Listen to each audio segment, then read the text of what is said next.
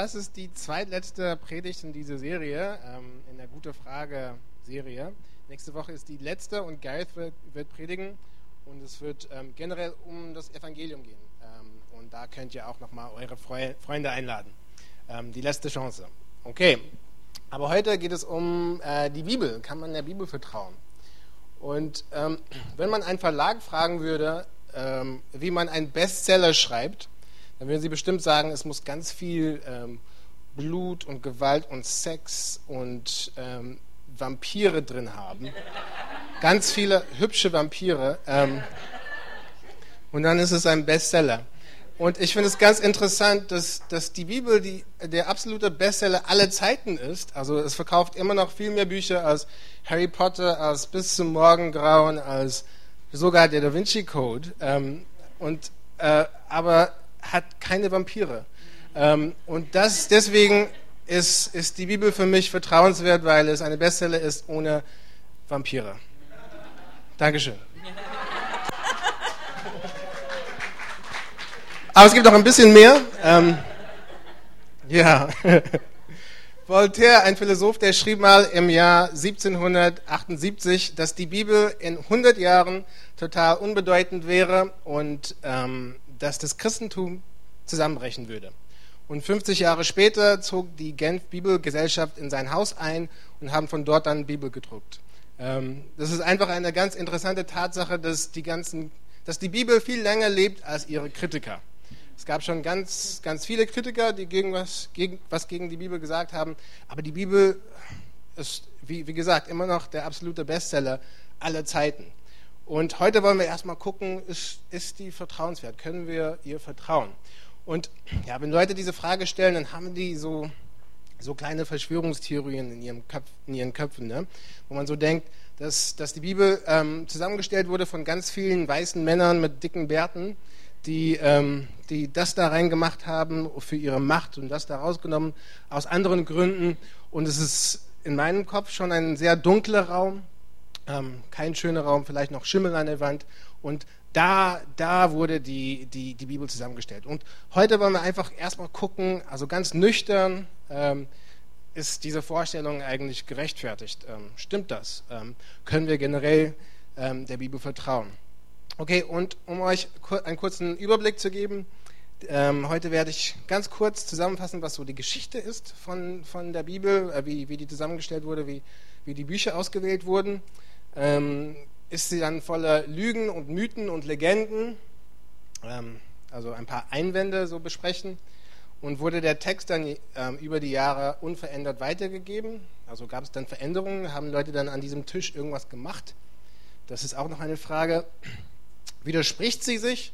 Also das habt ihr bestimmt schon häufig gehört, dass die Bibel widerspricht sich, hat, hat, hat die Dame in, im Video auch mal gesagt. Ähm, und dann äh, am Ende wollen wir kurz das Thema besprechen. Also ist es ein lebendiges Buch? Also ist es, ist es ein normales Buch wie ähm, der Da Vinci Code? Oder ist es vielleicht ein bisschen anders? Okay, dann fangen wir mit dem, mit dem Alten Testament an. Also der Alt, das Alte Testament, das ist so der Teil, wo Christen und Juden einverstanden sind. Das, das wisst ihr bestimmt. Ähm, besteht, besteht aus der Tora und ähm, aus dem Gesetz und anderen hebräischen Texten. So äh, Bücher wie Josua, Richter, Könige, und es wurde dann endgültig erst ähm, im Jahr 90 nach Christus als festen Kanon gestellt. Und das ist ein bisschen spät, aber es gab schon, ähm, diese Bücher wurden schon ähm, als, als heilige Schriften anerkannt vorher. Aber der Grund, warum es so spät dann als Kanon gestellt wurde, ist, weil ähm, Jerusalem im Jahr 70 nach Christus zerstört wurde. Dann wollten die das ein bisschen schützen. Also erst dann wurde das dann zusammengestellt und es gab dann eine Ratsversammlung am Mittelmeer, im Jamnia, wo die dann im Jahr 90 nach Christus und wieder 118 nach Christus das dann festgelegt haben. Okay, dann beim Neuen Testament, das Neue Testament, ähm, und ich fange dann erstmal mit den Evangelien an, die wurden ungefähr zwischen 45 bis spätestens 70 nach Christus geschrieben, also Matthäus, Markus, Johannes und ähm, dieser. Und dann gab es auch noch diese Briefe von Paulus, Johannes, Jakobus und so weiter, die dann zu ungefähr gleichen Zeit geschrieben wurden. Okay, also der erste Teil ist ein bisschen Geschichte, aber es kommt auch was ganz Spannendes am Ende. Ähm, wenn die Geschichte dich interessiert, dann hör zu. Ähm, wenn nicht, dann guck dir Ryan an. Das ist auch schön. Ähm okay, ähm, aber wenn man so die Bibel zusammengestellt hat, dann hat man natürlich das Problem, welche Bücher sind dann inspiriert von Gott? Wie kann man dann feststellen, welche dann von Gott sind, welche nicht? Ähm, es gab ja nicht nur Johannes, Lukas, Matthäus und Markus, es gab dann auch das Evangelium von Thomas, von Maria, von Judas. Und dann mussten die irgendwie entscheiden, ob das dann gut ist oder nicht. Okay, und ich werde euch ähm, ganz kurz erzählen, was für Kriterien die benutzt haben, um die so auszuwählen. Und du, du musst auch zugeben, es ist schwierig, dann so eine Entscheidung zu treffen. Ähm, aber ich glaube, die, die Kriterien, die sie, benutzt, die sie benutzt haben, waren ganz vernünftig ähm, und machen auf jeden Fall Sinn. Also erstes war dann, das Buch müsste von einem Apostel geschrieben sein oder auf seinen Augenzeugnisbericht basiert sein. Okay? Und die Apostel waren natürlich die ersten Leiter von, von, der, von der Urgemeinde und die waren auch Augenzeugen von Jesus. Deswegen macht es auch Sinn, dass es dann ähm, irgendwas mit denen zu tun hatte. Okay, und deswegen wurde Matthäus und Johannes anerkannt. Markus wurde beeinflusst von, von Petrus und Lukas hatte eine Verbindung zu Paulus. Okay, und ähm, dieses Kriterium hat natürlich dafür gesorgt, dass, dass, dass das Evangelium, äh, dass nicht das Evangelium von jedem, ähm, wie, wie, hieß die wie, wie hieß die Redewendung, Hinz und Kunz auf Deutsch, auf Englisch sagt man Tom, Dick und Harry, also einfach von jedem, wie, ist Hinz und Kunz? Ja? Nicht von jedem Hinz und Kunz. Da haben die schon bestimmte ausgewählt, die irgendwas mit dem Apostel zu tun hatten. Okay, ganz, ganz, ganz gut. Ne? Ähm, zweitens, das Buch musste generell Autorität und Wert in seiner allgemeinen Nutzung haben. Zum Beispiel, manche Bücher waren einfach hilfreicher im christlichen Leben als andere. Es gab ein, ein Buch, das hieß ähm, ungefähr ähm, das Evangelium der Kindheit Jesu Christi. Und darin wurde erzählt, dass ähm, ein Mann, der irgendwie in einen Esel verwandelt wurde, wurde dann wieder zu einem Mann, als das Christkind auf seinem Rücken reiten durfte. Also wenn man dann den Inhalt anguckt und das vergleicht mit dem Inhalt von Matthäus und Markus, dann sieht man schon einen klaren Unterschied. Und in dem Buch sieht man auch, dass, dass, die, dass da behauptet wird, dass Jesus als Kind andere kleine Kinder getötet hat, weil die was gegen Jesus gesagt haben. Also das stimmt eigentlich nicht so überein mit dem, was wir, was wir generell von Jesus so wüssten. Okay, drittens, ein Buch musste von, vom Konsens der Kirche akzeptiert werden oder angenommen werden. Ähm, also der Versuch, einen Konsens zu finden, war dann ganz wichtig, weil es gab, ähm, das hat dann verhindert, dass eine kleine Elite dann sich gebildet hat und dann all die Entscheidungen getroffen haben. Also das hieß, dass die ganze, dass die ganze Gemeinschaft dann, ähm, daran beteiligt war. Und viertens, das musste dann auch von einer Ratsversammlung oder Kirchenversammlung bestätigt werden. Okay. Und wenn, wenn, wenn, wenn man einfach dieses Wort sagt, Kirchenversammlung oder Ratsversammlung, dann kommt dann wieder dieses Bild von diesem dunklen Raum mit dem Schimmel, wo, wo die Leute dann an, der Bibel so ein bisschen gebastelt haben, das reingemacht haben und irgendwas anderes rausgenommen haben. Ähm, aber ja, die Frage ist, so ein Bild von der Gemeinde eigentlich gerechtfertigt? Ähm, wie waren die Leute? Waren die so äh, macht- und geldgierig, wie wir uns das so vorstellen? Und hier habe ich ein tolles Zitat von, äh, von einem äh, Historiker, römischen Historiker, der, der hieß Aristides. Ähm, und damals äh, hatten sie keinen Nachnamen, so ein bisschen wie Beyoncé.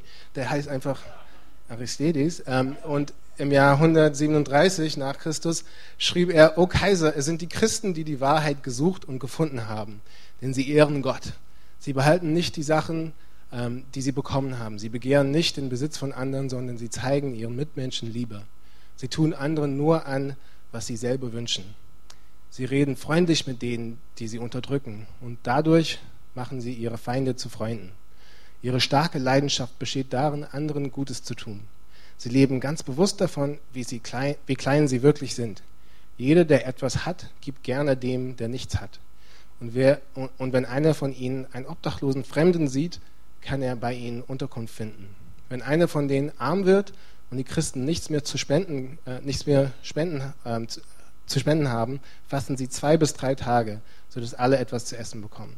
Das, o oh Kaiser, ist das Leben unter den Christen. So leben sie. Also das, das ist so ein, ein, ein besseres, besseres ähm, oder genaueres Bild von, von, von der Art von Menschen, ähm, die, die diese Christen waren. Und die, das, war, das waren nicht machtgierige Menschen. Natürlich kann es nicht von jedem sprechen, ähm, oder er spricht nicht jede Person zu der Zeit an, aber das ist so, das ist auf jeden Fall ein ähm, genaueres Bild als dann dieses, diesen dunklen Raum mit, mit dem Schimmel. Ähm, lass uns das dann im Hinterkopf behalten. Okay, nach, nach diesen Kriterien wurde dann en, endgültig entschlossen, ähm, bei zwei Ratsversammlungen, einmal ähm, ähm, in Hippo Regius im Jahr 339 und dann später in Karthago 397. Das wurde dann bestätigt. Okay, wenn ich, ich rede jetzt von, von Büchern, von Entscheidungen und jetzt kannst du, ähm, dann kannst du die Frage stellen, okay, Toni, du hast, du hast gemeint, dass dieses Wort irgendwie inspiriert ist von Gott und wie kann es dann sein, dass Menschen hier irgendwelche Entscheidungen getroffen haben? Wie stimmt das äh, miteinander überein? Und die Sache ist, diese Sachen wurden nicht als ähm, diese Sachen wurden nicht als heilig anerkannt, weil es irgendwie einen Kanon gab oder weil, weil eine Ratsversammlung das gesagt hat. Die Leute, die Kirchen haben das schon mal, haben diese Bücher schon mal gelesen, haben die schon akzeptiert und die, die Ratsversammlungen haben das einfach bestätigt. Okay, F.F. Bruce sagt, sie haben, also diese Kirchenversammlungen, haben nichts Neues auf die Schulter der Kirchen gesetzt. Sie haben einfach kodifiziert, was schon von Christen praktiziert wurde, wie ein Linguist eine Sprache aufschreibt, die es schon mündlich gibt. Okay, das ist so wie wenn, wenn jemand zu einem Stamm geht in den Regenwald und da gibt es eine, nur eine mündliche Sprache und die haben das gesehen und verstanden und wollten das dann einfach aufschreiben. Ähm, Barclay sagt auch, die Bibel und der Bücher der, die, Bibel, der, die Bibel und die Bücher der Bibel werden als inspiriertes Wort Gottes erkannt, nicht wegen einer Entscheidung einer Ratsversammlung oder Kirche, sondern weil in den Büchern hat der Mensch Gott gefunden. Okay, das, das ist ein sehr wichtiger, entscheidender Punkt. Ähm, ich finde es ein bisschen so wie DSDS, DS, DS, DS, äh, so viele. Ja. Ähm, Deutschland sucht einen Superstar. Also da gibt es auch eine Jury und da gibt es Leute, die irgendwie singen wollen. Und ähm, wenn, wenn du da Talent hast, dann wird es entdeckt und wenn nicht, dann nicht. Also wenn du da auftauchst, dann kann die Jury, e-, egal wie äh, gut und großzügig sie sind, können sie nicht ähm, Talent in dir so herstellen. Und ähm, so war es mit dieser, mit dieser, mit diesen Ratsversammlungen. Die waren eine Jury, die einfach erkannt haben oder den Geist Gottes an diesen, an diesen Büchern erkannt haben und das einfach ähm, so akzeptiert haben. Das ging nicht andersrum, dass die dann das gesagt haben und deswegen haben dann gesagt, haben die Leute dann gesagt, okay, das ist dann die Bibel. Okay, aber wenn, auch wenn du bis dahin so mit, mitgekommen bist, dann hast du bestimmt ein paar Einwände. Ähm, oder vielleicht ein paar Einwände gehört, wo Leute sagen, es ist voller Mythen und Lügen und ähm, ja, Machtspiele, okay, wo, wo Leute einfach Sachen verändert haben für, für ihren eigenen Nutzen. Und okay, lass uns erstmal ganz, ganz gut und gründlich die einzelnen besprechen. Dankeschön. Dankeschön. Ähm, okay, diese Frage ähm, zu den Lügen habe ich ähm, da habe ich ein bisschen angefangen in meiner letzten Predigt, wo ich dann gesagt habe, es wäre dann, ja, wenn, wenn die Bibel voller Lügen wäre, dann, dann, wär, dann wären die Leute, diese, äh, die diese Lügen erzählt haben, einfach schlechte Lügner. Okay, ähm, dann habe ich ein Beispiel genannt, ich nenne jetzt ein anderes Beispiel von, stell dir vor, du, du willst jetzt lügen, du willst jetzt, ähm, du willst einen Weltrekord ähm, aufstellen du, und du rufst dann die Leute so bei Guinness, Guinness World Book of Records, habt ihr das auch? Ja? Wo du dann sagst, ich habe jetzt, ich bin jetzt drei Meter gesprungen. Und die sagen, super, ähm, wie sollen wir dann wissen, dass du dann, dass du dann auch hier die Wahrheit sprichst? Dann sagst du, äh, ja, Conny hat es gesehen. Und die so, wer ist Conny? Ja, mein Hund. Ähm, und du so, das ist ein Labrador, ein ganz vertrauenswerter Hund. Die würden sagen, ja, super. Das, das wäre einfach eine blöde, dumme Lüge, weil es nicht so glaub, glaubwürdig ist. Eine bessere Lüge wäre, wenn, wenn du vielleicht so ähm, eine Videoaufnahme nehmen würdest von jemand, der dann wirklich das gemacht hat und vielleicht dein, dein Gesicht da reinschneiden würden und ähm, dann, dann, dann machst du das und, und, und sagst, okay, das, das war ich und ich habe diesen Rekord und deswegen soll ich in dieses Buch rein. Ähm, das wäre vielleicht eine bessere Lüge. Und wie das dann, wie das dann ähm, was hat es dann mit der Bibel zu tun?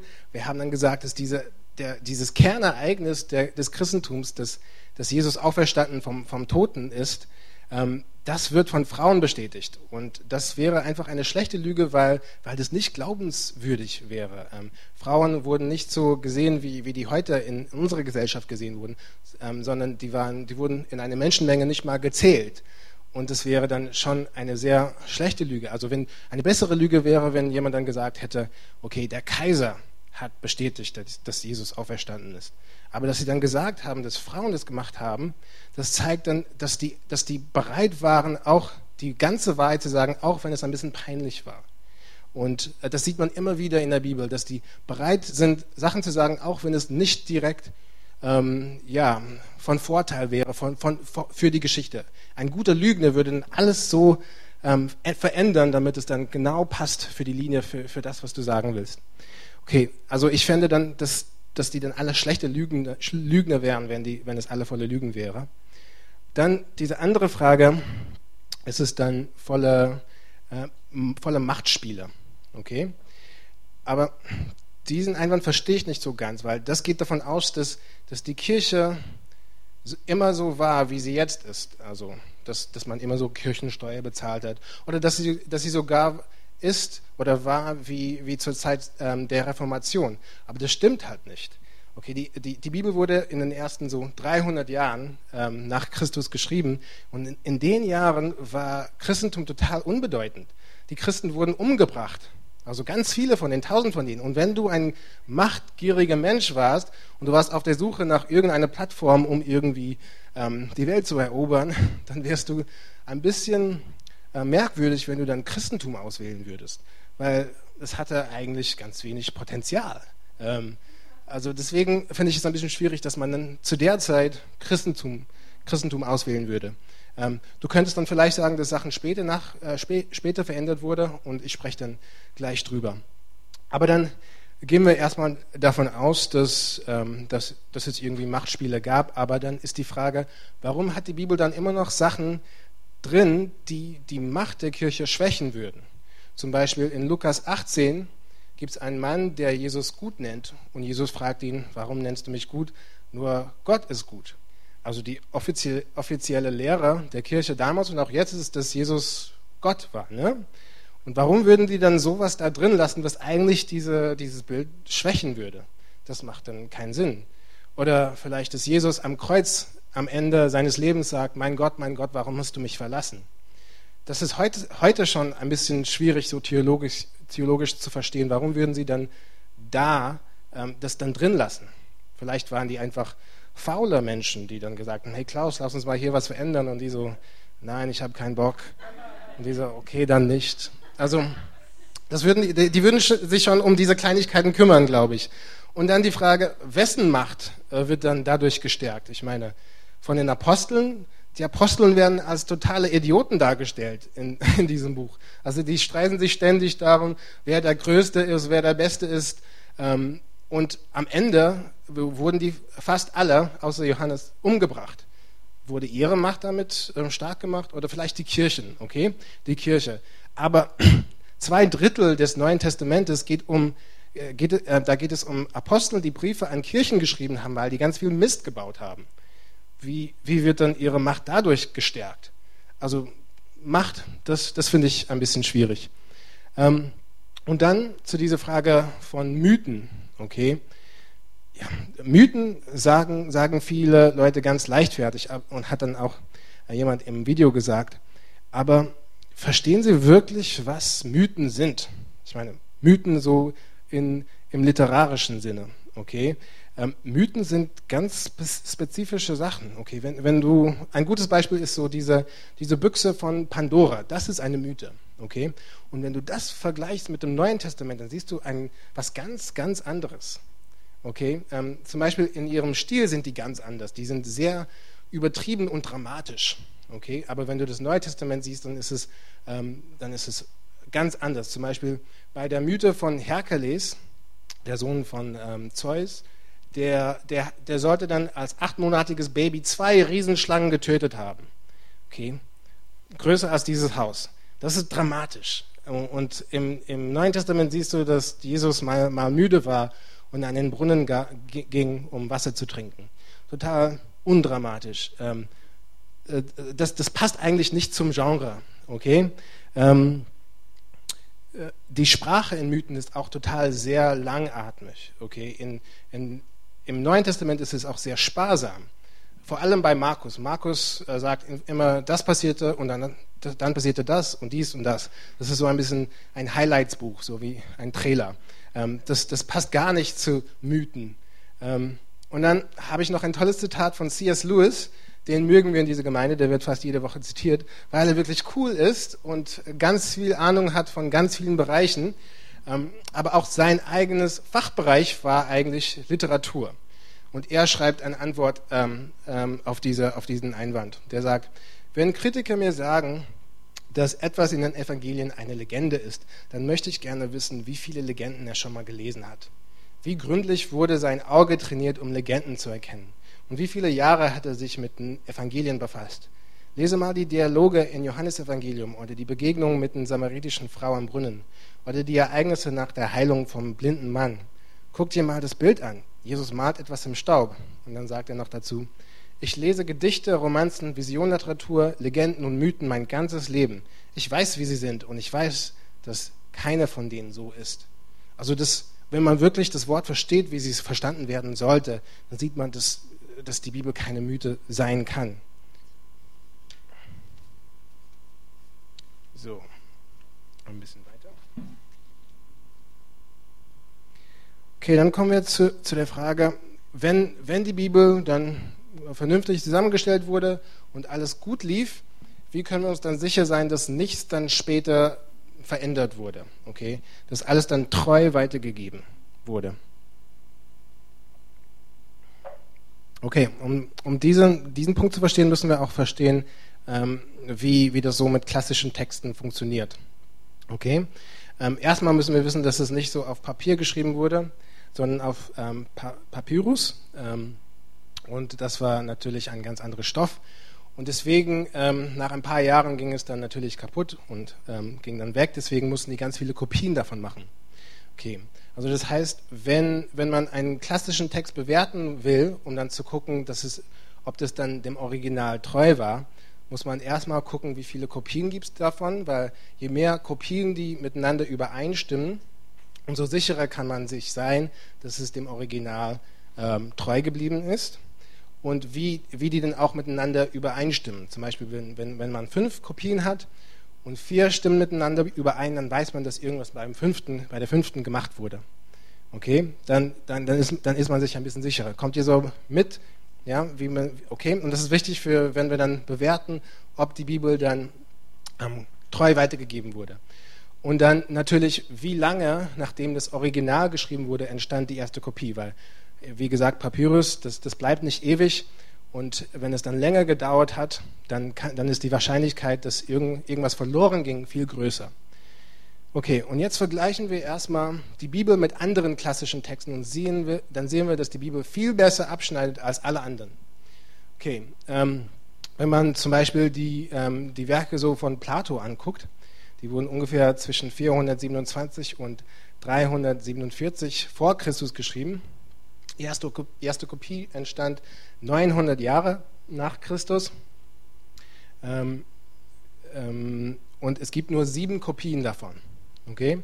Aristoteles, äh, erste Kopie entstand 1100 Jahre nach Christus und es gibt 37 Kopien davon.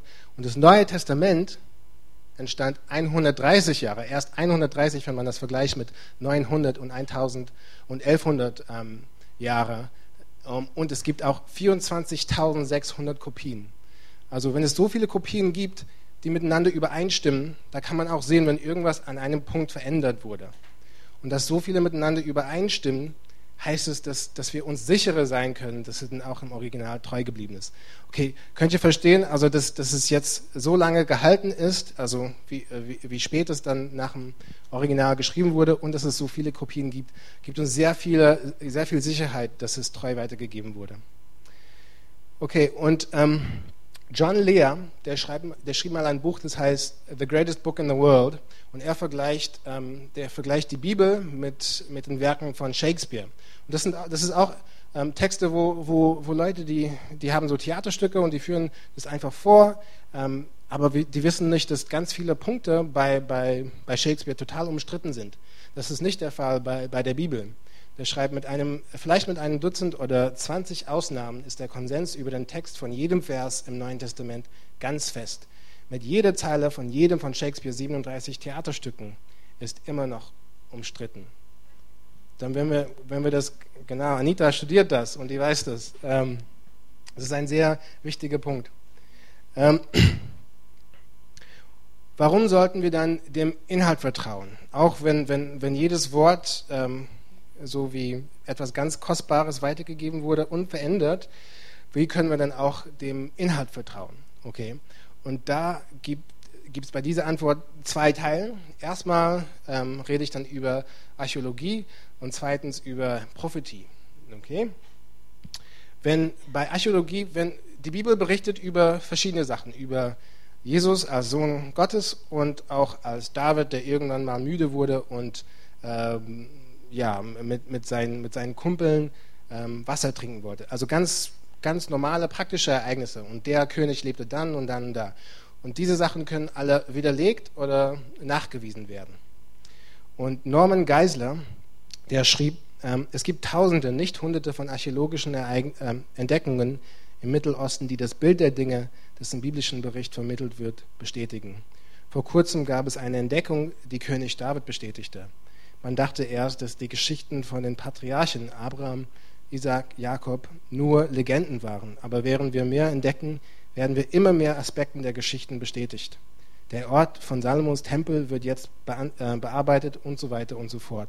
Also ganz viele, ganz viele Aspekte der Archäologie werden immer mehr bestätigt. Okay? Ähm, ein römisch, ein, ein Historiker über äh, die alten Römer schrieb mal, also der heißt Colin Hemer, er schrieb, dass die Archäologie viele Details der Apostelgeschichte als wahr erweist. Sogar kleine Details wie Windrichtung, wie tief das Wasser war, eine bestimmte Entfernung vom Ufer, was für Krankheiten auf einer bestimmten Insel üblich waren, die Namen von, Beamt, von Beamten, alle wurden bestätigt.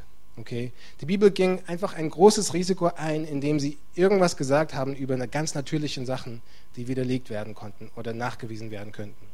Und ähm, dass, dass in 1500 Jahren äh, diese Sachen nicht widerlegt wurden, sondern immer mehr bestätigt wurden, gibt uns auch sehr viel Mut. Und dann der zweite Teil, es gab in dieser Bibel gibt es übernatürlichen Inhalt. Okay, haben wir, jetzt haben wir diesen, diesen Punkt, dass ähm, nach der Paynes Enzyklopädie ähm, heißt es, dass es 191 Prophetien gab über Christus, die im Alten Testament vorhergesagt wurden. Okay, ähm, Im Alten Testament gab es viele ähm, Prophetien über, über, über Jesus, 191, und die alle wurden im Jesus erfüllt. Und Sachen, die er nicht beeinflussen konnte, zum Beispiel seine Linie, dass er von David kam, die Stadt seiner Geburt, wie er sterben würde, sogar, dass Leute nach seiner Kreuzigung um seine Klamotten würfeln wurden. Also solche kleine Details wurden schon hunderte von Jahren im Voraus vor, vorher gesagt. Und das, das zeigt, dass es kein normales Buch ist, dass es irgendwie übernatürlichen Inhalt hat. Okay? In Matthäus ähm, wird es äh, prophezeit Jesus ähm, die Zerstörung von Jerusalem im, im, Detail, also auch vor dem Ereignis. Äh, das Buch von Daniel prophezeit die Herrschaft und Untergang von Alexander dem Großen und wie sein Reich geteilt wird. Auch verschiedene Sachen, die, die zeigen, dass es kein normales Buch ist. Okay? Und dann der zweitletzte Punkt ist, gibt es dann Widersprüche? Ähm, das ist auch ein häufig erwähnter Punkt, wo Leute sagen, es gibt irgendwie, irgendwelche Widersprüche, deswegen kann man der Bibel nicht vertrauen. Und ich kann euch wirklich ganz ehrlich sagen, ich habe mich ähm, mit sehr vielen mit sehr vielen von diesen befasst, wo Leute gesagt haben, hier gibt es einen Widerspruch oder da gibt es einen Widerspruch. Ähm, und ich muss euch sagen, ich, ich habe ich hab keine gefunden, die geblieben sind. Wenn man nur ein bisschen erforscht, wenn man ein bisschen nachguckt, dann sieht man, dass diese Sachen dann wirklich verschwinden. Okay, ich gebe euch erstmal vier ähm, Widersprüche und dann zeige ich euch, dass, dass wenn man ein bisschen ähm, tiefer guckt, dann sieht man, dass die, keinen, äh, dass die keine wahren Widersprüche sind. Zum Beispiel, erstes, ähm, im Alten Testament wird die, die Anzahl der Bevölkerung und Armeen oft anders angegeben in verschiedenen Erzählungen vom gleichen Ereignis. Manchmal ein Könige, manchmal ein Richter sind, sind die Zahlen ein bisschen anders. Okay? Wie kommen wir denn damit klar? Zweitens, in einer Stelle in 2. Mose heißt es, Gott teilte das Rote Meer. In einer anderen Erzählung heißt es, der Wind hat die ganze Nacht geweht, um es zu teilen. Okay, was heißt das denn? Werdet ihr ein bisschen nervös? Drittens, äh, die chronologische Reihenfolge von Ereignissen im Leben Jesu sind nicht gleich ähm, in den Evangelien. Das ist auch ein bisschen schwierig zu verdauen. Was heißt das? Und viertens, in einer Erzählung vom Ostermorgen heißt es, dass die Frauen äh, zum Grab gingen ähm, und eine sah zwei Engel und die andere sah einen Engel. Und in den verschiedenen Erzählungen. Okay, was, was heißt das? Ähm, okay, fangen wir dann mit dem, mit dem ersten an. In, zu der Zeit war, war es üblich, ähm, dass Leute ungenaue Zahlen angegeben haben. Also die Zahlen waren oft symbolisch. Da Leute gesagt haben, es gibt 5000 Leute, die in, in der, bei dieser Schlacht ähm, gekämpft haben. Das, ist, das widerspricht nicht, wenn jemand sagt, es gibt 4200. Ähm, das sind mehr so äh, ungenaue symbolische Zahlen, die Leute, ähm, die Leute berichtet haben. Okay? Das ist kein, das ist kein wahrer, krasser Widerspruch. Okay, beim zweiten, okay, diese zwei Sachen äh, schließen sich nicht aus. Vielleicht benutzte Gott dann den Wind, um das Meer zu teilen. Das ähm, spricht, widerspricht nicht genau dann diesem Punkt, dass, dass, dass Gott das gemacht hat. Gott benutzt dann auch ganz oft ähm, natürliche Sachen, um übernatürlichen äh, Wunder äh, geschehen zu lassen. Dass er, dass er Wasser in Wein verwandelt hat, da hat er natürlich auch das Wasser benutzt und natürlich auch die, die Jünger. Okay, drittens, mit der wissenschaftlichen Reihenfolge. Nur, nur Lukas, der alles wissenschaftlich betrachten wollte, der auch Arzt war, wollte chronologisch akkurat sein. Die anderen hatten, hatten anderen Absichten in, in, in ihren Evangelien und, und, da war die Chronologie nicht so an erster Stelle. Aber das, das, ist, das, ist, kein, das ist kein knallharter Widerspruch. Und dann ähm, viertens mit den zwei, mit den Frauen und den Engel. Okay, wie, was machen wir da? Auch diese Sachen widersprechen sich nicht unbedingt, okay? Vielleicht sah eine Frau zwei Engel und vielleicht sah eine andere Frau einen Engel. Okay, ich sah einen Engel und du sahst zwei Engel. Da, diese zwei Aussagen widersprechen sich nicht. Vielleicht haben die zwei ähm, Leute, die darüber berichtet haben, einfach ähm, dieses, diesen Bericht erzählt. Vielleicht hat der andere den Bericht erzählt. Also das, diese zwei Sachen widersprechen sich nicht. Und auf ähnliche Weise gibt es ganz viele Sachen, wo man äh, wo, wo man dann sagt, es sind Widersprüche. Wenn man nur ein bisschen tiefer reinguckt, dann sieht man, dass diese Widersprüche total verschwinden. Ähm, aber ich kann hier, ich kann hier sehr viel erzählen über die Bibel, aber ich weiß nicht, ob das für, für euch eigentlich so wichtig ist, weil eigentlich kommt es darauf an, ob dieses Buch dann irgendwas bringt ähm, und ob du irgendwas erfährst, wenn du dieses Buch äh, liest. Ähm, wenn, als die, als, Junge, als die Jünger Jesus, als Jesus den Jüngern erschienen ist, dann haben die auch gesagt, nachdem sie ihn nicht sofort erkannt haben, es, haben unsere Herzen nicht gebrannt, als wir mit ihm gesprochen haben. Und das passiert, wenn wir die Bibel lesen, weil es ein lebendiges Buch ist, weil es uns verändert, so im Inneren. Und ich habe ein paar ähm, Berichte hier, die einfach ein bisschen darüber erzählen, wie Leute, wie, wie das Leben von Leuten so verändert wurde. Okay, das ist von einer Bibel. Ähm, das heißt Gideon, und die stellen so Bibel her und ähm, verschenken die kostenlos in Hotelzimmern.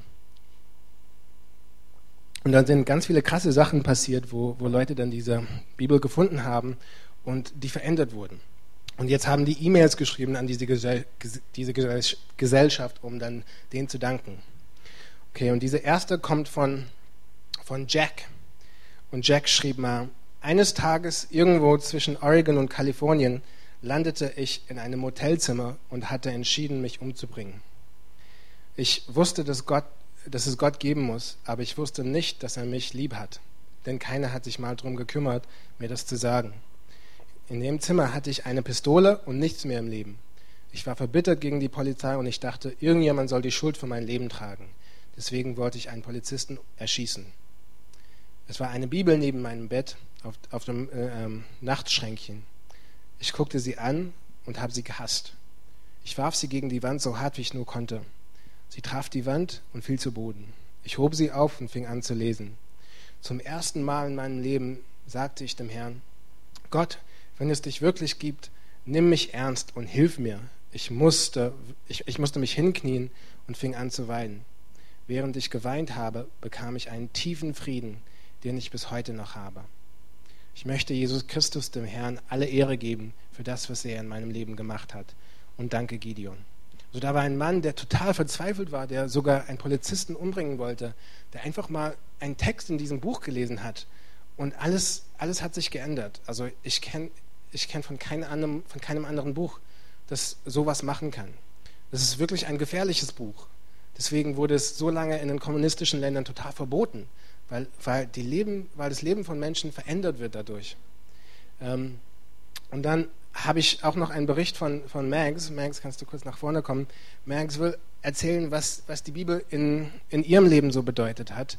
Und ähm, ja, dass es ein lebendiges Buch ist für sie. Sascha? Yeah, well, Tony has kindly agreed to let me speak in English this evening, which I think will be better for all of us. ich darf dann auf Englisch reden. Yes. Um, yes, as Tony mentioned, I will um, be sharing just a little bit about what God has taught me about His Word. And specifically, I'd like to focus on the last year because. Um, Und Tony hat, ähm, hat mich darum gebeten, irgendwas zu erzählen über was die Bibel in meinem Leben so bedeutet hat und vor allem im letzten Jahr. Yes, exactly. Um, the journey that I will tell you a little bit about started at the end of July last year. I was traveling in Italy. Also die Reise fing an ähm, mit, mitten, mitten im letzten Jahr. Ähm, ich war dann unterwegs in Italien. Okay, and I'm just going to read one thing that I wrote in my journal um, from this trip. Und ich lese dann aus meinem Tagebuch, was ich da geschrieben habe. When I was on the early train between Milan and Bologna on Friday morning. Als ich im ähm, frühen Zug war ähm, zwischen Mailand und Bologna, I read a verse in Isaiah that gripped my heart and my mind as if God had put it there for me to find and take hold of. Da habe ich einen Vers gefunden äh, in Jesaja, der, ähm, der wirklich so äh, mich ergriffen hat, weil das so mir schien, als ob Gott es so dahingestellt hat, als ob das nur für mich war. And the verse I was referring to is actually, well, not a verse, but rather a chapter, um, chapter 11 in Isaiah. And I won't go into the details now. Und dieser Vers ist eigentlich ein Kapitel, ähm, das ist Kapitel 11 in Jesaja und ich werde jetzt nicht im Detail drüber reden. Uh, but as God and I were talking to each other, He really used this chapter to speak into my life and also my personal history at that point. Aber als ich mich mit Gott drüber unterhalten habe, dann hat er, hat er mir so gezeigt, dass er genau dieses Buch benutzt in meinem Leben. And I wrote it down in my journal and I didn't really think about it again. Ich schrieb es dann in mein Tagebuch auf und ich habe dann nie weiter drüber nachgedacht. But over the last six months, um, God has really been teaching me a lot of new things about His Word. One of which I would like to share with you now. Aber seit den letzten sechs Monaten hat Gott mir immer ähm, neue Sachen so gezeigt äh, und eines davon möchte ich jetzt mit euch teilen. And so as I looked back at this, I had to laugh because the journey had started a year ago already. Und wenn ich drüber nachdenke, dann, dann musste ich lachen, weil ja diese Reise fing eigentlich vor einem Jahr an. Yes, so everything that Tony has said, I agree with. The Bible is a is a historical text. Alles, was Tony gesagt hat, ähm, stimme ich zu. Äh, die Bibel ist was?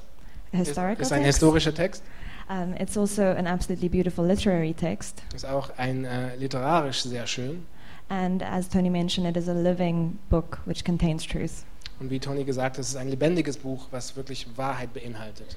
But the one thing that God has taught me in the last couple of months is that the Bible is also my story and my personal history and my heritage.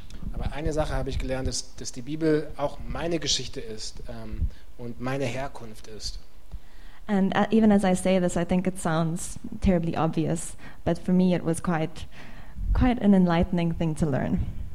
Und auch, während ich das sage, denke ich, das ist total offensichtlich, aber für mich war das wirklich erleuchtend. Realizing that the Bible is not just a book that I read and try to internalize. Da habe ich erkannt, dass die Bibel nicht einfach so ein Buch ist, was ich, das ich lese ähm, und versuche so zu verinnerlichen. But it, that it's my story, and as it is my story, it's part of who I am. Aber das ist auch meine Geschichte und, ähm, und das ist auch ein Teil meiner Identität. And what this has meant is that many scriptures that I read my entire life, I now read in a completely new way. Das heißt, ganz viele Schriftstellen, die ich mein ganzes Leben schon gelesen habe, die bedeuten mir was ganz anderes jetzt. One example that I'd like to share with you is Psalm 139.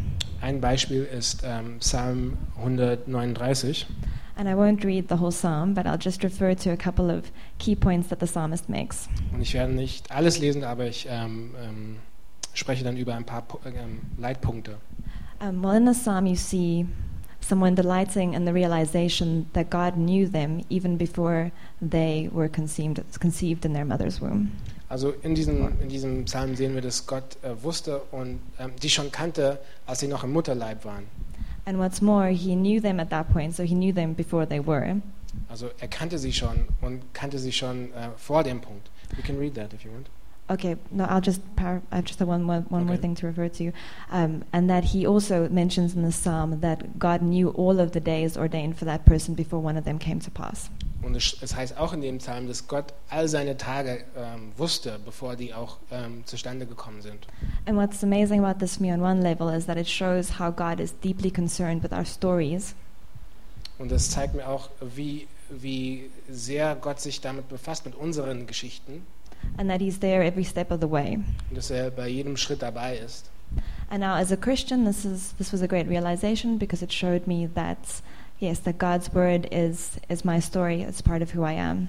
Und als Christ war das wirklich eine große Erleuchtung, weil ich dann gesehen habe, dass, dass die Bibel auch meine Geschichte ist. Uh, but what I also find amazing about this one particular verse is that it shows God is not talking. God did not just create Christians. Aber das, äh, was besonders bei diesem Vers ist, dass Gott nicht nur Christen geschaffen hat, um, God created everyone, and as this verse is true, it shows that God is not just concerned with the stories that Christians have and the lives that Christians lead. Und äh, indem das so wahr ist, zeigt es, dass, es ähm, dass Gott nicht nur Interesse hat an Christen und äh, dem, am Leben von Christen, but that he's deeply concerned with every individual story and that he also has a deep desire to walk these stories out with us. aber da wirklich, dass er großes Interesse hat an jedem einzelnen, äh, an jeder einzelnen Geschichte und dass er mit den Leuten so gehen will. And I would just like to encourage those of you who maybe are Christians and who read the Bible to really, yeah, when you open the Bible, uh, not just look at it as a book that you read and try and memorize, Und ich würde euch ermutigen, auch die Christen, wenn ihr dieses Buch liest, das nicht nur so wie ein, ein Buch zu lesen, was, was du dann ähm, vielleicht auswendig lernen willst, really as, as aber um das wirklich als deine Geschichte und deine Herkunft zu sehen. And for those of you who've maybe never spoken to God or have never opened the Bible, Und vielleicht für die, die noch nie mit Gott gesprochen haben oder noch, nie ein, eine Bibel aufgeschlagen haben, as an aside, I would also really like to encourage you just that God really deeply does care about your story, and He was there before it even began, and He also knows how He knows every day that you that you have lived and that you will live, and that He really desires to be there for that.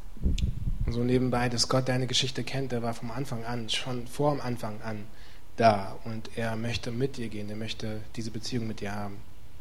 So thanks for vielen Dank für Ihre Aufmerksamkeit. Dankeschön. Danke, Max. Ähm, ja, ein ganz, eine ganz kurze letzte Geschichte. Ähm, und das ist von, ähm, auch nochmal von Gideon. Und ähm, da sch schrieb einer, ähm, es gab mal ein Drogenlabor im Dschungel von Kolumbien. Drin, drinnen waren Waffen und gefährliche Männer. Aber in diesem Labor gab es auch ein Gideon Neues Testament.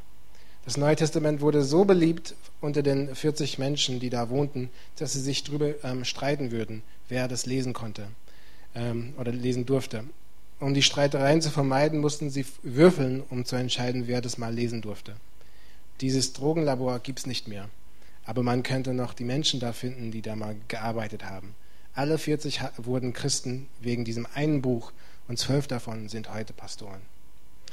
Also das ist, das ist wirklich ein gefährliches Buch. Das verändert dein Leben. Und ähm, auch, wenn, auch wenn du gar nichts von mir heute geglaubt hast, ähm, versuch einfach mal dieses Buch zu lesen. Fang vielleicht bei Johannes an. Das ist ein, ein ganz tolles Buch. Das zeigt, wie, das zeigt einfach das Herz von Jesus. Aber da, da wirst du nicht so bleiben, wie du jetzt bist.